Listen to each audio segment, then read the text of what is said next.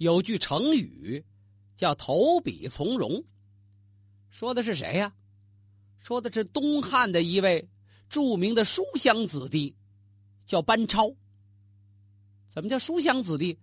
最早是念书的，后来扔开书本扔掉了笔杆子，加入军旅之中。这就是投笔从戎的原因。班超是书香门第呀，啊，他的父亲叫班彪，他的哥哥叫班固。要提起他的父亲班彪，那可是光武中兴时的名人了。刘秀在争夺天下的时候，不是跟那个在天水驻扎的韦骁有一番激烈的争夺吗？班彪最早就在韦骁的部下，后来他跟了窦融了。窦融归顺了光武帝，班彪也受到了光武帝的重用。汉光武帝刘秀请班彪给他做一个文官，什么职务啊？整理整理历史吧，就是兰台令史啊。班彪作为一个史学家，认认真真在完成自己的工作。班彪死后，谁来接着写史书啊？皇帝让班彪的儿子班固。继续做兰台令史，这会儿的皇帝已经不是汉光武帝了，是光武帝的儿子，就是那位汉明帝。班固接受皇家的指派，编辑历史书籍。班固的弟弟班超，这会儿也跟着哥哥来到了京城。这时的京城已经不是长安了，而是洛阳。正因为长安、洛阳之分。才有前汉、后汉、西汉、东汉之说，因为班超也乐意整理史籍，工作很出色，所以呢，也就跟着哥哥一块上班吧。这哥俩都像他们父亲班彪那样很有学问，但是脾气秉性不一样。你看他哥哥班固喜欢研究九流百家的学说，专心致意编写历史。班超呢？就不是说特别总爱趴在桌头上写东西，他眼看匈奴还有西域不断侵犯边疆，班超遍查匈奴历史，现在一听说这些国家又在边界上侵扰居民呐，抢人抢牲口，写不下去了。本来对历史那点兴趣都被现实给打乱了，他扔掉笔杆子，气愤的一拍桌案：“大丈夫！”应该像当年的张骞那样，张骞出使西域，被人不是称为西域天使吗？那在西域是立了功的，男子汉大丈夫应该跟张骞一样塞外立功，老在这书斋里写，能写出什么名堂啊？所以他投笔从军，参加战斗呢。那个时候，有一位大臣叫显亲侯窦固，显亲侯是他的爵位，这窦固是何许人呢？当年跟刘秀争天下，不有那窦融吗？窦固是窦融的侄子，是汉光武帝的女婿。这窦固跟匈奴打过好几次仗，现在他觉得这个匈奴实在不好打，翻翻书吧，想起汉武帝来呢。当年汉武帝不是派人先联系西域吗？斩断匈奴的左右臂膀，再去对付匈奴。派谁去呢？正好这会儿，班超要参军。在公元七十四年，显亲侯窦固派班超作为使者去打通西域。班超最崇拜就那位张骞呢，今天终于历史把这重任又交给他了。他带着随从礼物，先奔了鄯善国。鄯善王。这会儿已经归附匈奴了，为什么呢？汉光武帝建国之初，为了休养生息，对于匈奴，他没有过于的去打击。匈奴一看这汉朝王室无暇旁顾，就把旁边那些小国又都打服了。鄯善王现在也听匈奴的，名义上是这样，向匈奴该纳税纳税，该进贡进贡。可是因为这个匈奴太霸道，经常还要额外的勒索财物，单善王对这个匈奴很不满意。而汉朝这几十年来又无暇顾及西域这一边，所以很多像单善国这样的，呃，只能暂时去听这匈奴的命令。这次一听说汉朝又派使者来了，单善王当即表示愿意脱离匈奴，结交汉朝。班超受到了礼遇，住了几天，正打算再往西到别的国家去吧。哎，本超突然觉得这鄯善王最近这态度怎么有些不冷不热呀？刚来的那会儿彩旗飞扬，啊，两边是夹道欢呼，多殷勤呢！你就打这饭菜上你能看出来，这怎么改一菜一汤了？供给他们的这个酒食，也越来的越不如先前。班超高度敏感，这里边有鬼。偷偷的把自己的人聚在一块儿，看看左右没有人家鄯善国的眼线。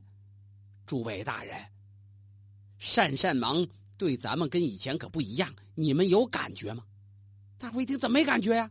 这都一菜一汤了，原先一个人得四个菜，嗨，不光是吃的。现在我总觉得这里边有点别的文章。那班大人，您说，您有什么感觉吧？我猜想，一定是有匈奴的使者来了。单善王是怕得罪匈奴，才故意对咱们冷淡的。除了这个，还有别的原因吗？大伙儿，你看看我，我瞅瞅他，还真就是这样，想不出别的道理来了。既然如此。我打算试一试，怎么试啊？看我的眼色吧。开完这秘密会议之后，正巧善善王派手下人来给送酒食，班超满脸堆笑，表示感谢。来了这么些时日，没少给你们添麻烦呐，啊，应该的，应该的。哎，呃，匈奴的使者来了多久了？他们住在哪个帐篷啊？这一下。给这仆人问傻了，啊，您都知道啊，啊，善善王爷跟我已经说过了呀，嗨，他们来了都三天了，你看，早说呀，我得看看呢，就住在离这三十里不远，哦，改天我拜访拜访吧。班超跟手下人使个眼色，送菜这位想走，旁边那几位过来，哎，兄弟别走啊，啊，咱们坐一块喝点酒吧。给软禁了，不能回去，回去走漏风声怎么办呢？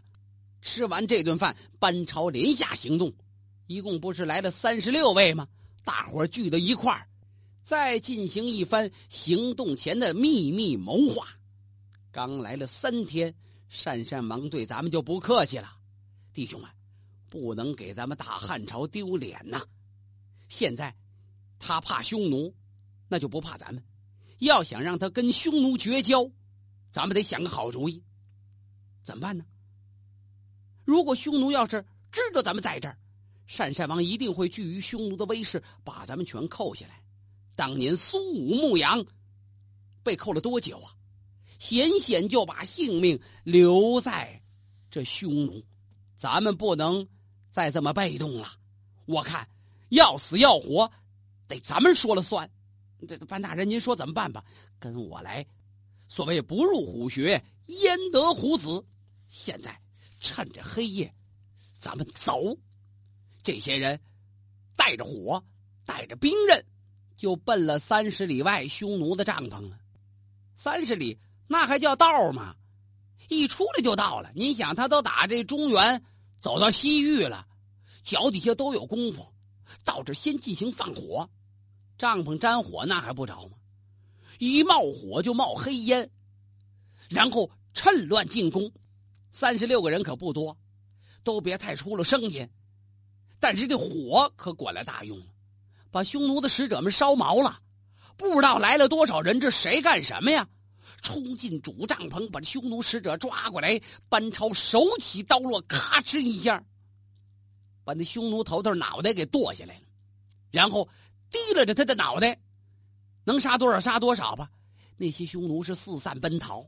你想，一个使节团能带着多少人呢？带六万使节团，少了吗？几十人一会儿就杀差不离了。有几个逃命的，班超告诉不用追了，拿着这匈奴使者头领的脑袋回来见单善王，我已经替你把他杀了。国王不必再有什么担忧喽。单善王心算凉喽，这回想跟匈奴谈好都谈不成了，杀人使者了，死心塌地跟了汉朝。班超大智大勇啊，这么一手，让他所有的随行人员佩服的是五体投地。他又好言安慰了安慰善善王，这回善善王是没有退路了。为了表示真心友好，特意让自己的儿子跟着班超去侍奉天子吧，这就等于送去了人质了。班超出使鄯善国是旗开得胜啊，回到洛阳，向自己的顶头上司窦固进行报告，是怎么这么一个经过？窦固是大喜过望。自己选人才选对了，马上上表表奏汉明帝，要给班超进行封赏。汉明帝二次派班超去打通于田通道。班爱卿，让你多带些人马，你敢去吗？多谢陛下隆恩，班超赴汤蹈火在所不辞。只是于田这个地方很大，路又很远。宣扬威德不在于人多，臣以为主要是帮帮那些当地的百姓，让他们跟着咱们一块抵抗匈奴，声威才会猛壮。要是出了岔子，那就是多带几千几万人也不顶用啊，而反倒成了累赘。我看还是用三十六个人吧。我上一次去鄯善国，奉我家君王之命，不辱使命。这一次。还是我们三十多位走，随机应变足够了。嘿，这班超浑身是胆呢。汉明帝觉得，既然派他去西域宣扬威德，那不带人得多带礼物，多带钱呢。准备了很多礼物。班超带着原班人马，又走了很多日子，终于到了于田。于田的国王早就听说班超的厉害了。啊，在鄯善杀了匈奴的使者，鄯善王被迫无奈，把自己的儿子都送到中原去做人质了。这些事儿，让这于天王听起来都感到害怕。既然班超来了，那就得盛情款待啊。可是于田也算是西域一个大国了，班超的人马不多。于天王接见的时候一看，就这么一撮呀，这还大汉天朝。就派不到四十人来，马上这个热情就不如原先了。班超失礼已毕，带着翻译呢，要求于天王脱离匈奴，联络汉朝。他也知道，这老百姓是一向反对匈奴侵略，可是仗着匈奴，于天王有自己的打算，他可以压制着老百姓啊。匈奴对自己没什么害处啊。呃，天使。称班超为天使啊，大国天朝嘛，呃，让我再琢磨琢磨，给你一个准信儿吧。班超没好强迫，就你现在表态，那没有礼貌。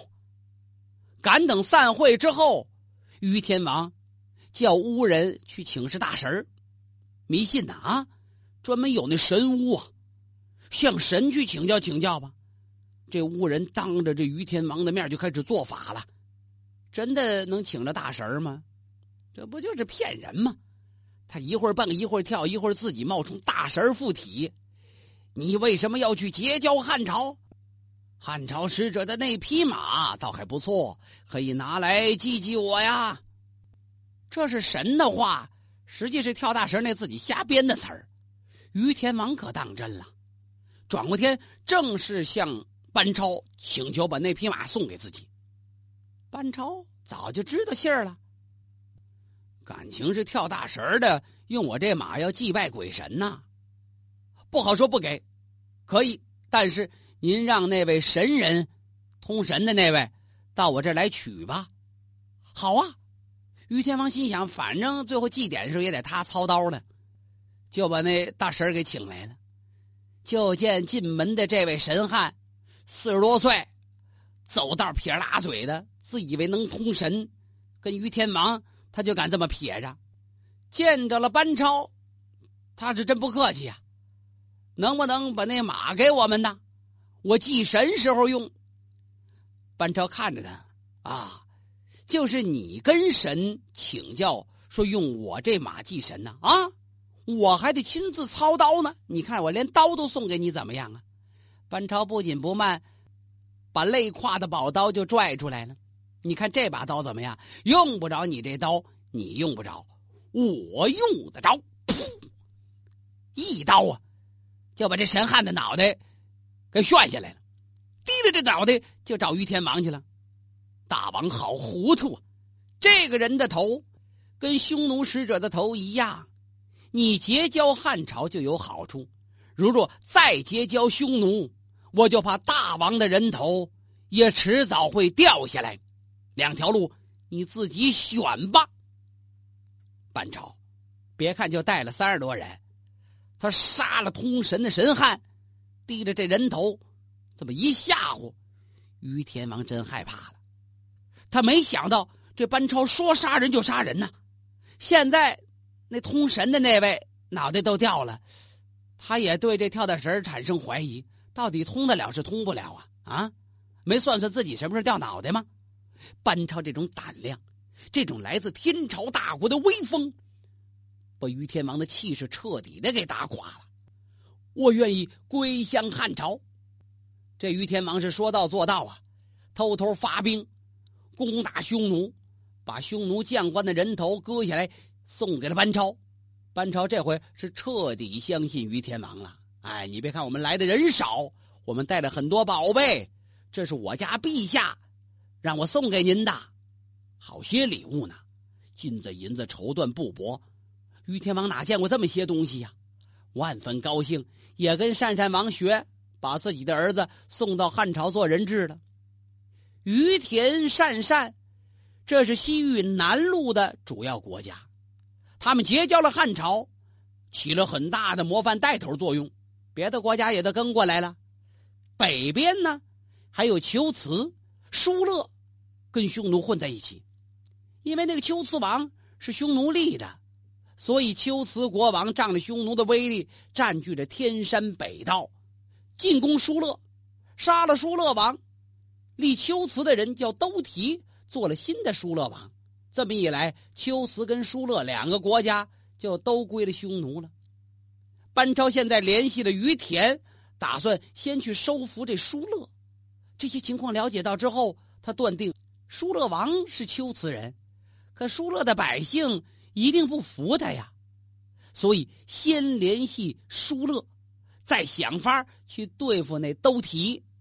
兜提就是那秋兹人立的疏勒王啊。派谁去呢？派自己的手下田律到疏勒去，先见见那兜提。田律带着十几个壮士到了疏勒了，见着了疏勒王兜提，劝他应该结交汉朝。这兜提呀。不敢得罪汉朝的使者，可也不愿意结交汉朝。田律一看，说是说不明白了。兜底后边他数了数，站着六个卫士，啊，呃，我方便方便。他假装出来，他还带着十几个壮汉呢。一挥手，你们进来，就是给我把他捆上，然后再说。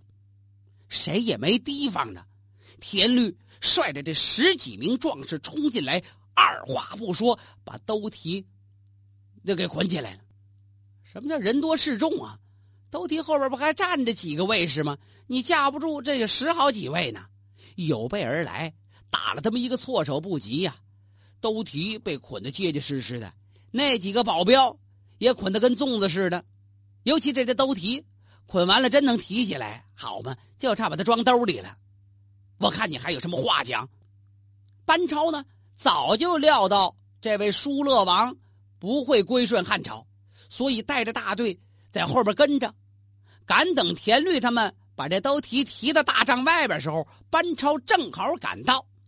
他召集了疏勒的官员跟老百姓：“诸位父老乡亲，龟兹人杀了你们的国王，你们怎么不替他报仇啊？反倒投降敌人呢？”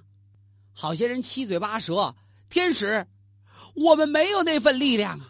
自己正恨着自己，我们想报仇，既然称我为天使，你们知道大汉朝的天威，我们愿意帮助你们，替你们故去的国王报仇啊！你们可以立自己的人做国王啊！那原先那国王不是有王子吗？就扶立他为新君。大伙要求班超把兜提处死，班超摇了摇头。处死兜提又有什么用呢？他本是秋瓷人，从秋瓷来，就让他回秋瓷去吧，让秋瓷好知道知道，我们大汉天子不愿意随便杀人。来呀，把那兜提给解开。待会把那网兜线解开，把他提了出来了。这兜提灰头土脸的，满面羞红啊。班超把他叫到近前，不杀你，你也听见了。那是我家皇帝陛下对你的恩宠，你现在回去告诉秋瓷王，不可反对汉朝。都提叩头连连的，我一定告诉我家大王。然后跟着大伙那儿又磕了几个响头。这位假疏勒王，呃，臊眉打眼的，这算回秋瓷报告去了。疏勒人赶走了敌人，有了自己的国王，当然感谢班超，感谢汉政权了。他们还请班超在那多住几天，免得秋瓷人去欺负他们。班超把这件事的经过也派人写了书信向窦固报告，然后收服了秋瓷，使得西域各国跟汉朝继续往来。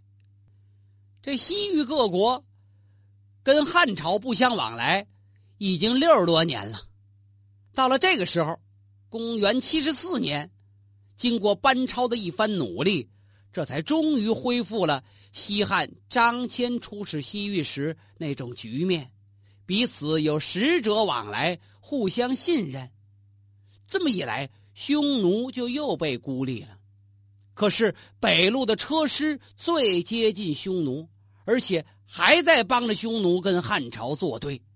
他不像南路、北路的什么秋兹啊，什么疏勒呀。